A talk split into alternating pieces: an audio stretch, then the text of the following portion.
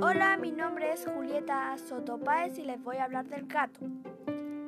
El gato es el procedente del vocablo latino catus.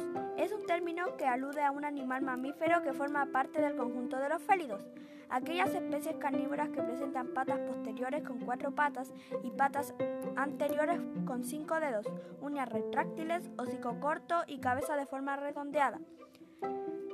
Algunas razas de gatos son Balines, Bengali y muchos más.